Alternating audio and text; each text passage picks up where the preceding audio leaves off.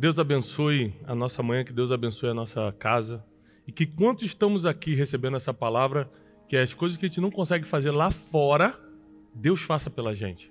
Que quando você estiver aqui, seus filhos sejam abençoados, seus negócios sejam prosperados, que a sua casa, seu ministério, tudo aquilo que você ainda não está conseguindo entender, seja receba clareza para você começar a entender.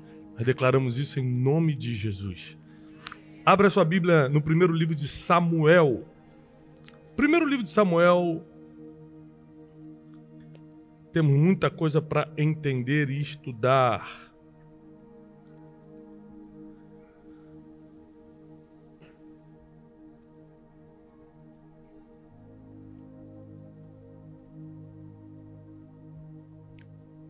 Capítulo 1, primeiro livro de Samuel, capítulo 1.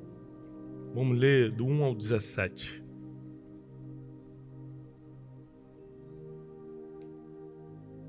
Houve um homem de Ramataim Zofim, da região montanhosa de Efraim, cujo nome era Eucana, filho de Jeroão, filho de Eliú, filho de Tou, filho de Zufi, Efraimita. Tinha ele duas mulheres, uma se chamava Ana e a outra Penina. Penina tinha filhos, Ana, porém, não podia tê-los. Este homem subia da sua cidade de ano em ano para adorar e sacrificar ao Senhor dos Exércitos em Siló. Vou repetir essa parte. Este homem subia da sua cidade ele saía da cidade dele, de ano em ano, uma vez por ano, e subia. Ele ia para uma cidade que ficava num monte chamado Siló. Ele ia para ali para poder adorar e entregar suas ofertas ao Senhor. No dia em que Eucana oferecia o seu sacrifício, entregava suas ofertas, dava porções para Penina, sua mulher, a todos seus filhos e filhas. Então, por exemplo, quando eu vou à igreja com meus filhos, eu sempre separo, pego dois reais, dou para cada um e ensino eles a levar no gasofilácio e a ofertar. Ou seja, eu pego a minha porção e divido para meus filhos, ensinando eles o princípio já. É isso que Eucana fazia. Ele pegava e dividia as porções. Ó, Penina entrega, os filhos aqui de Penina entregam.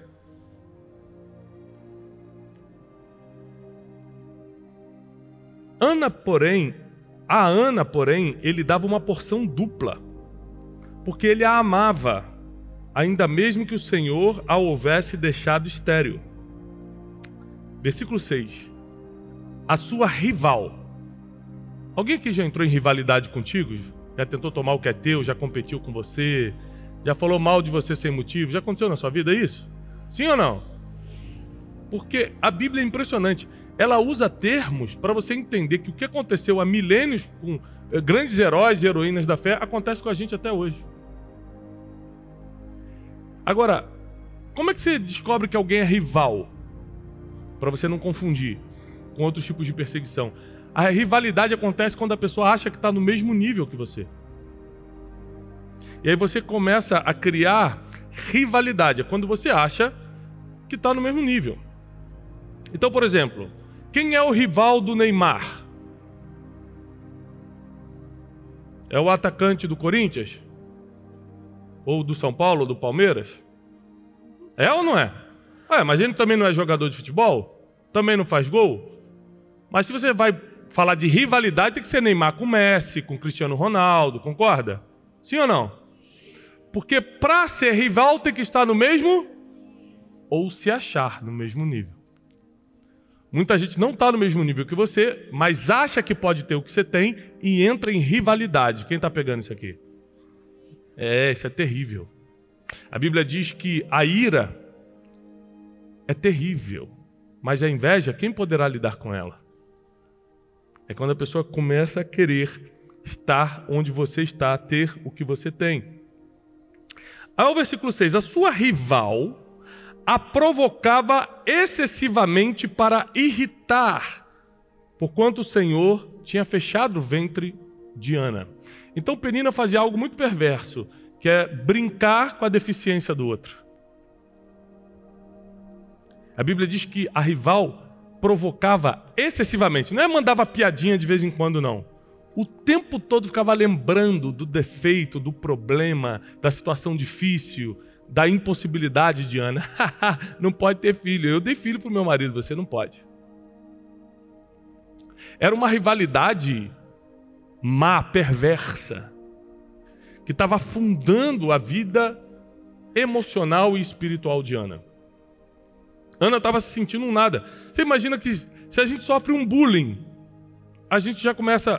Todo mundo aqui tem seus complexos, alguns complexos de inferioridade, outros complexos de aceitação. Você faz tudo para se sentir aceito, se veste até da forma que não gosta, mas para ficar bem naquele grupo. Compra coisas que não pode comprar, não tem condição, mas para tentar ser aceito no, nos ambientes que você está frequentando. Ou seja, cada um aqui, em níveis diferentes, tem seus complexos. E os complexos têm muito a ver com maturidade ou falta dela. Eu sempre tive complexo com um monte de coisa. Eu sempre tive complexo de inferioridade. Sempre me achei inferior.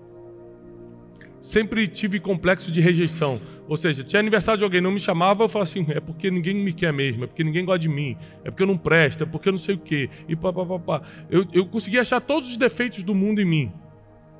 Eram complexos. Os complexos existem? Ainda existem, mas numa proporção muito pequena, porque quando a maturidade aumenta, o complexo abaixa. Entendeu? Quando a maturidade aumenta, o complexo abaixa. Aí eu já consigo lidar com algumas coisas. Eu já não sofro, já não perco noites de sono por causa disso. Porque com a maturidade vem também a revelação da sua identidade. Você começa a entender quem você é, o que você pode fazer, o que Deus espera de você. E as coisas ficam relativamente mais fáceis de levar. A vida fica mais leve. Mas Penina caçoava da sua rival, provocava excessivamente todos os dias. E assim ela fazia de ano e assim, perdão, e assim o fazia ele de ano em ano. E todas as vezes que Ana subia à casa do Senhor, uma vez por ano eles iam a esse lugar, Siló, para adorar e sacrificar. A outra a irritava. Então Ana chorava e não comia. Alguém aqui já ficou sem comer de tristeza? De tanto triste que estava, não aguentou comer? Também já aconteceu comigo. Tem vezes que você está tão mal que você só chora. Tem vezes que você está tão mal que tudo perde a graça, até comer não tem graça.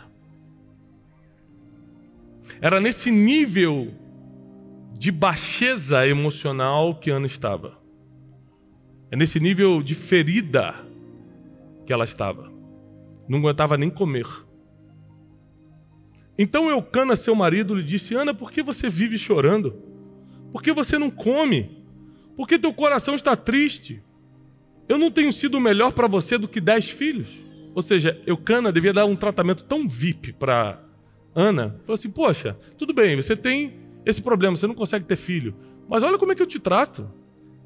Nenhum homem trata sua esposa assim. Eu te dou tudo, eu te. Eu tô aqui sempre para te servir. Mas existem coisas na vida que você não substitui com outro tipo de amor.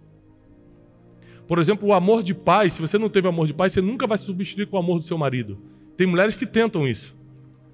Inclusive casam com homens mais velhos ou tentam de alguma forma passar a imagem do pai para o marido. Mas existem amores que não podem ser substituídos. Quem está entendendo?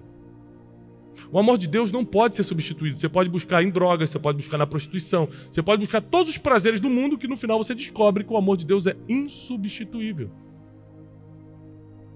Então, Eucana, inocentemente aqui, ele está fazendo o seguinte: Poxa, você não tem o amor do filho, mas você tem o amor do marido. Dá para substituir você que é pai e mãe? Sim ou não? Não dá. Depois você tem filho, parece que a tua vida não existia antes dele, né? É, é impressionante isso. Então, Eucana, lógico, não fez para afrontar, ele amava a Ana, mas ele tentou provar para ela que ele estava dando o melhor dele. Mas só que aquele amor não poderia ser substituído. O que ela queria era sentir o amor de ter um filho. Ela queria experimentar isso.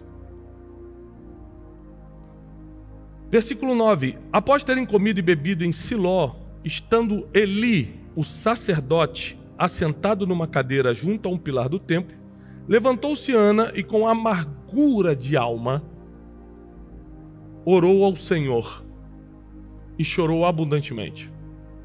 aqui eu quero construir essa cena contigo. Onde é que eles estavam? Siló. Eles estavam no lugar onde um ambiente era construído para Deus se manifestar. Eles não estavam em casa. Deus pode falar contigo em casa? Claro. Mas de ano em ano eles subiam para um lugar especial, um lugar que era preparado para Deus se manifestar. Depois que eles comeram e beberam, Ana se levantou e falou: Vou voltar a orar. E por acaso, o sacerdote ali estava sentado. Quem era o sacerdote nessa época? O homem que, juntamente com o profeta, poderia soltar uma palavra sobre a vida de alguém. Então ela estava no lugar certo, no lugar onde Deus se manifestava, com as pessoas certas. Porque naquela época era o sacerdote ou o profeta que poderia soltar uma palavra divina sobre a sua vida, poderia te dar uma palavra do céu. Hoje em dia Deus pode usar qualquer um aqui. Qualquer um aqui pode carregar uma palavra divina e entregar para outro. Naquela época tinha algumas hierarquias a serem respeitadas. Depois de Jesus na cruz, dois mil anos atrás, esses dons foram distribuídos. E hoje, qualquer um que buscar, o apóstolo Paulo nos aconselha, cada um buscar diligentemente os dons que você quer. Cada um pode buscar os dons. Mas naquela época era entregue e você tinha uma função. O sacerdote ou o profeta tinha autoridade espiritual para entregar uma palavra para alguém. E Ana começa a chorar com amargura de alma e chorar abundantemente, e ela faz um voto dizendo: Senhor dos exércitos, se benignamente atenderes à aflição, atentares para a aflição da tua serva, e de mim te lembrares, e não te esqueceres da tua serva, e me deres um filho homem, ainda pediu o sexo do bebê, hein? Tem que ser homem. Eu já não tenho, e quando tiver, ainda quero homem. O darei por todos os dias da sua vida, e sobre a sua cabeça não se passará navalha. Então ela faz um voto com o Senhor. Presta atenção, porque isso aqui é muito importante. No ambiente certo, o ambiente que é preparado para isso é um ambiente para você fazer votos com Deus. Você não pode fazer pacto com Deus, porque pactos não podem ser quebrados. Então Deus faz pacto com homens, você só faz voto com ele. E Salomão nos aconselha em Eclesiastes: se você fizer um voto com Deus, não tardes em cumpri-lo, porque Deus não é tolo. Agora, se você fizer um voto com Deus e Deus decidir pegar esse voto e fazer um pacto contigo, aí tua vida está resolvida. Que aí quando Deus faz um pacto com o homem, acabou, está feito. Não importa o que aconteça, vai acontecer. Mas você provoca esse pacto com Deus através de um voto. E onde se faz um voto? Em lugares onde ambientes são criados para isso acontecer. Isso é muito parecido com a história de Jacó. Já vou continuar na história de Ana, mas olha a história de Jacó. Ele sai fugindo da sua família com apenas um bordão na mão. Atravessa o Jordão e começa a buscar um lugar para dormir. Ele começa a dormir em um lugar que ele não conhecia deita em cima de uma pedra e usa como travesseiro. E de repente, Deus aparece para ele em sonhos e ele vê uma escada que subia até o céu com anjos descendo, de, subindo e descendo. Ele acorda e fala: Quão terrível esse lugar! Verdadeiramente Deus está aqui e chamou aquele lugar de Betel, casa de Deus. No tempo todo que ele estava na sua casa, mesmo ele sendo Jacó, que vem a ser o pai da nação de Israel, ele não teve essa experiência. Quando ele chegou em Betel, quando ele foi para o lugar certo, Deus deu uma experiência com ele. Aí um anjo aparece, ele agarra o anjo e luta com o anjo a noite toda. Fala: Não vou te deixar embora se você não me abençoar. E a Bíblia diz que quando o anjo abençoa Jacó, ele faz um voto com Deus.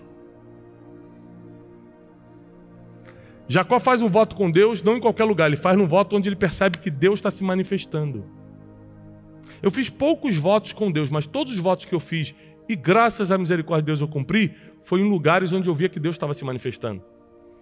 As maiores ofertas que eu fiz, inclusive financeiras, porque oferta não é só financeira, eu fiz em lugares que eu vi que Deus estava se manifestando. Eu falei, esse é o lugar certo para eu fazer um voto com Deus. Existem ambientes que são criados para que uma palavra venha sobre a sua vida e para que você faça um voto com Deus.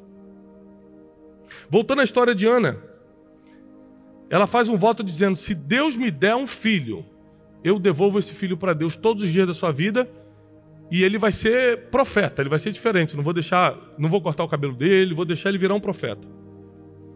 Demorando-se ela a orar perante o Senhor, ou seja, ela ficou muito tempo orando, passou ali a observar-lhe o movimento dos lábios.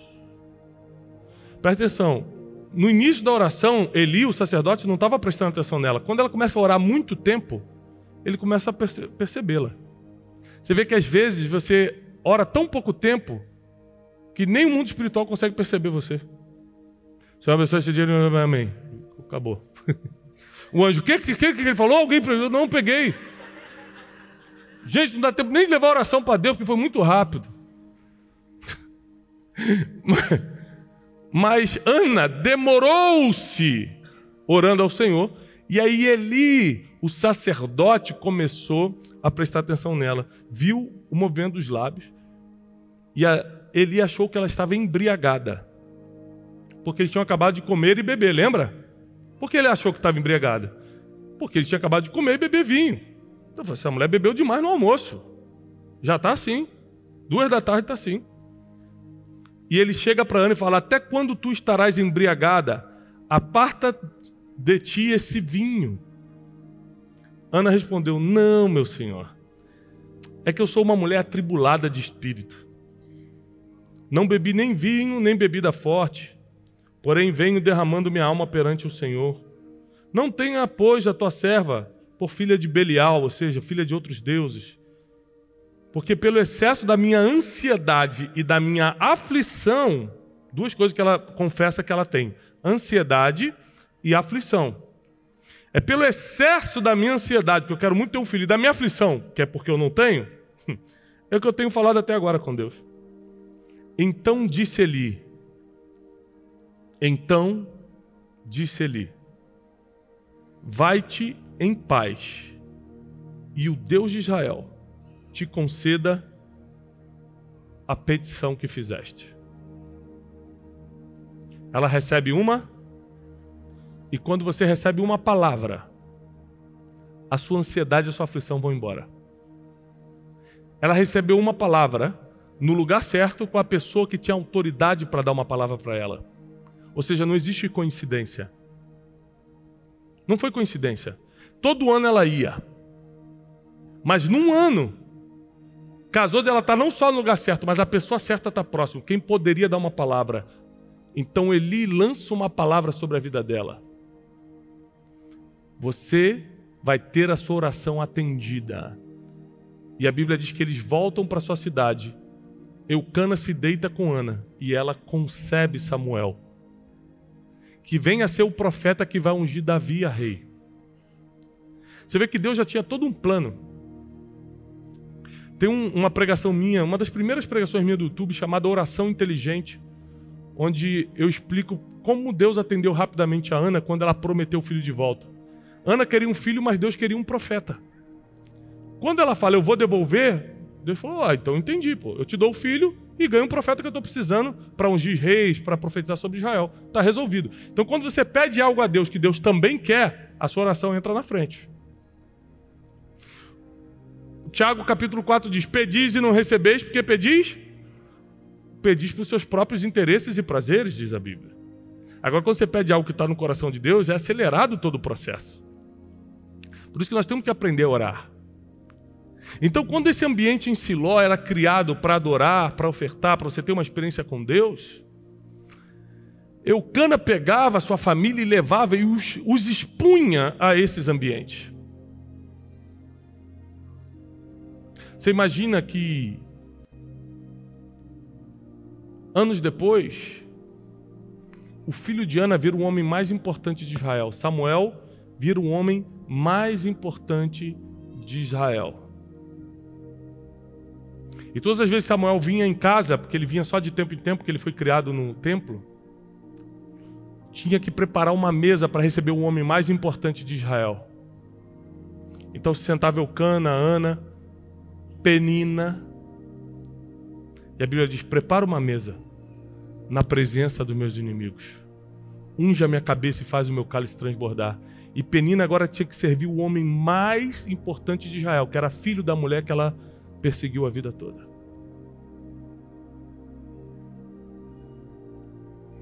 Quando, Jesus, quando Deus fala minha é a vingança, está falando de momentos como esse. Não se mete na vingança que é minha.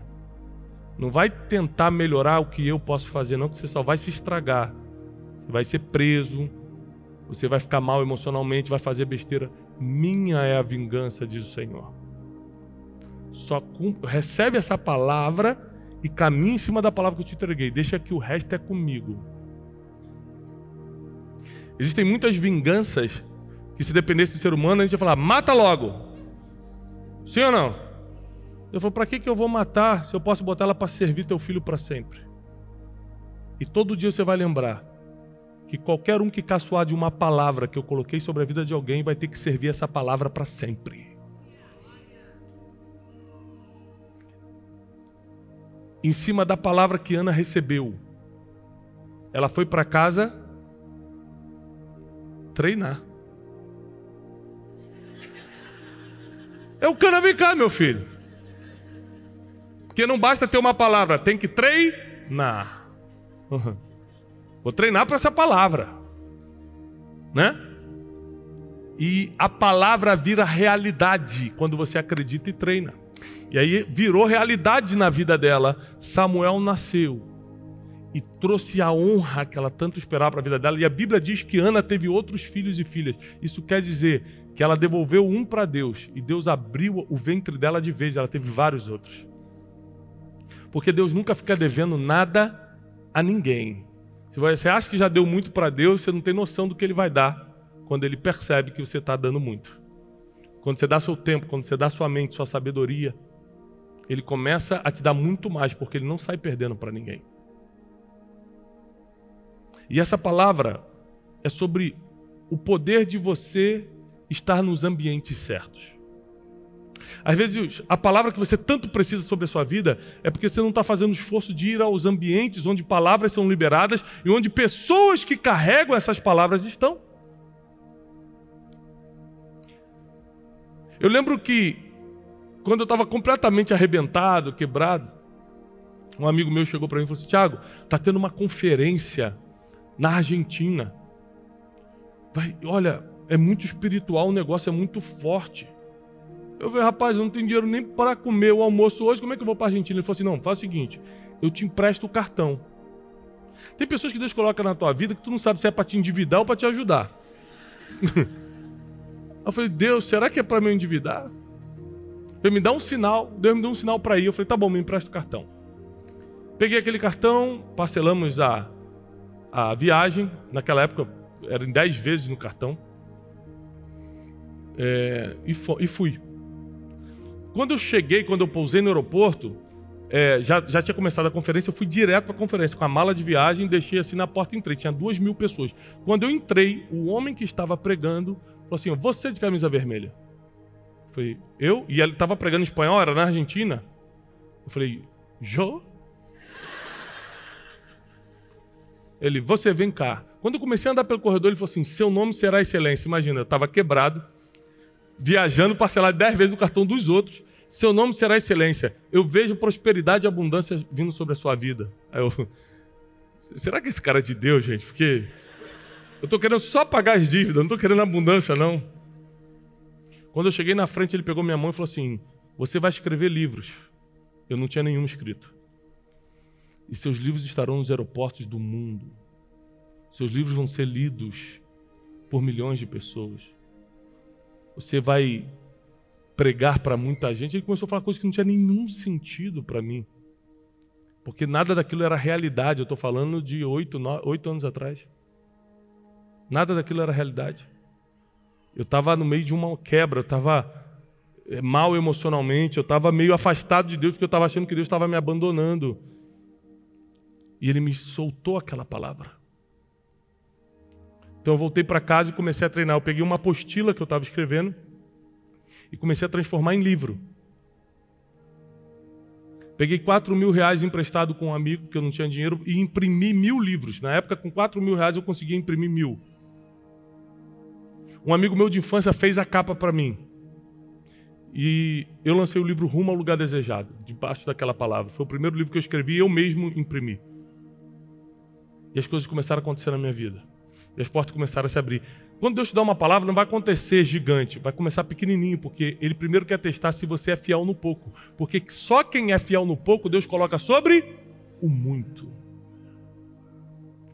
Tem que ser fiel no pouco. Deus sempre vai te testar no pouco para saber se você está habilitado para viver o muito. Deus sempre vai te testar no pouco para saber se você está pronto para viver o muito. Sempre. Deus sempre começa pequeno. Na Bíblia toda. De Gênesis a Apocalipse. E aí, o ambiente certo liberou essa palavra sobre a minha vida que se cumpriu anos depois. E aí, quando Deus começou a me levantar, eu lembro que eu fiz uma promessa para Deus, um voto com Deus nessa conferência. Falei: todas as vezes, Deus, se você me levantar, eu fiz, eu já tinha orado assim no meu quarto uma vez, e nessa nessa conferência eu fiz uma coisa. Como eu não tinha dinheiro nenhum, eu fui nesse amigo que ele foi comigo, o que emprestou o cartão da viagem. E ele é muito chato, esse cara até hoje me perturba e é meu amigo até hoje, eu deixo ser meu amigo porque ele me abençoou muito no início. Eu sempre falo para ele, cara, você é muito chato. Mas você vai ser meu amigo para sempre, porque quando eu mais precisei, você me ajudou. E eu paguei, parcelado, paguei as 10 parcelas direitinho. E eu chamei ele e falei assim: me dá 100 dólares emprestado. Imagino que eu não tinha dinheiro nenhum, 100 dólares é 500 reais. Ele falou assim: caramba, cara, o dinheiro da gente comeu. Eu falei: me dá 100 dólares. Peguei os 100 dólares, levei no altar e fiz um voto com Deus. Falei: Deus, se você me levantar, todas as pessoas que eu tiver a oportunidade de falar não vão passar pelo que eu passei. Eu vou fazê-las cortar o caminho do sofrimento. Me ajuda, que é isso que eu quero.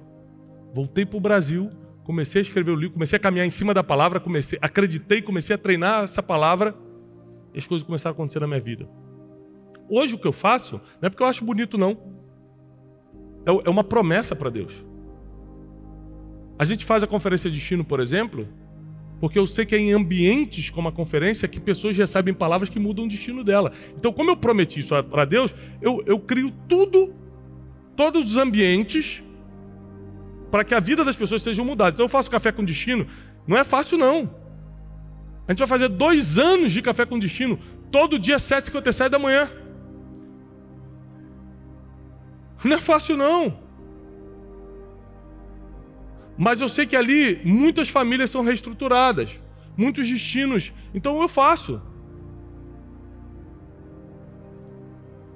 Não é fácil fazer o método Destiny. Não é fácil fazer a conferência de China, é um desafio, inclusive financeiro. A conferência de China esse ano, agora em setembro de 2022, é o maior desafio financeiro que eu já tive na vida.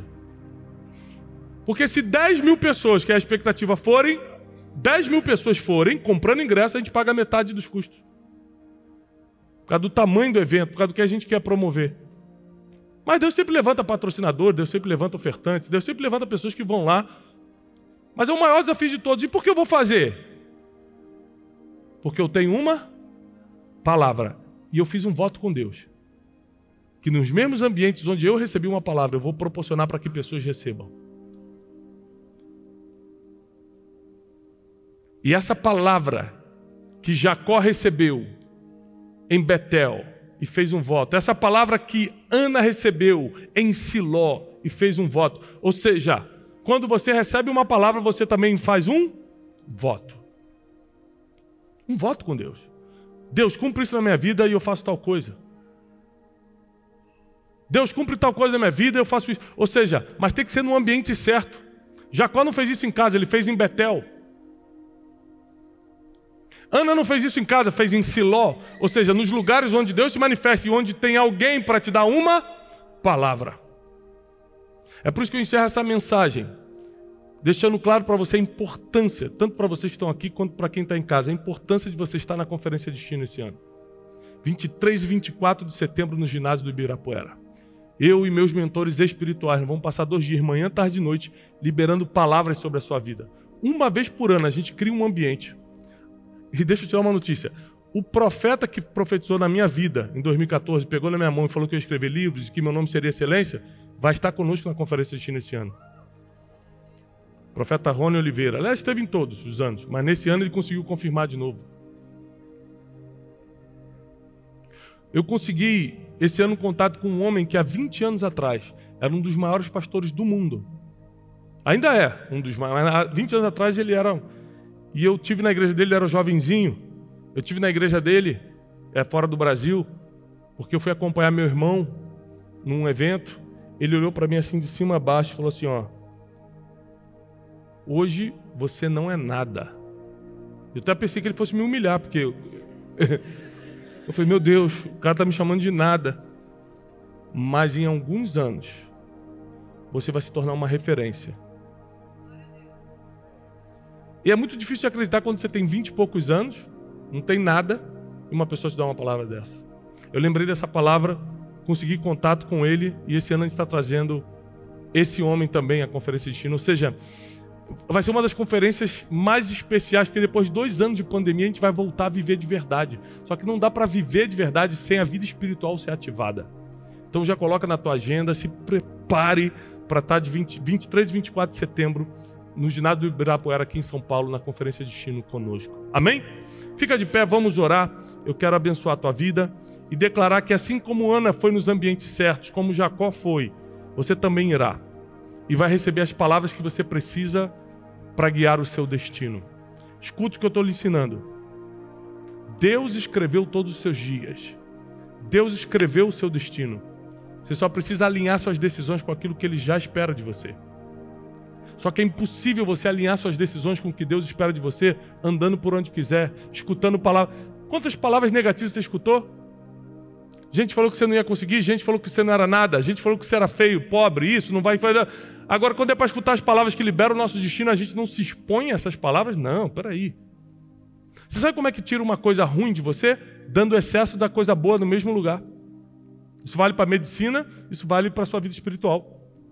Se você recebeu muita palavra negativa na sua vida, se expõe a ambientes onde muitas palavras proféticas vêm sobre a sua vida, que cada palavra negativa dessa vai saindo e vai ficando somente as palavras que Deus tem para você. Pai, em nome de Jesus, nós abençoamos esse povo que se reúne em Teu nome. Quem está assistindo a gente em casa, na internet, quem está assistindo aqui agora, nós declaramos o amor e a graça de Deus. Começa a abrir as oportunidades certas para que ele frequente os ambientes onde tu se manifesta, onde tu, onde tu queres falar com eles. Senhor, coloca as pessoas certas nesse lugar também. Declaramos que assim como aconteceu o impossível na vida de Anne. Não só o milagre aconteceu, mas Deus também fez com que aqueles que não acreditavam, aqueles que caçoavam, servir a palavra que ela recebeu através de Samuel. Nós declaramos que o teu povo estará protegido e blindado no teu nome.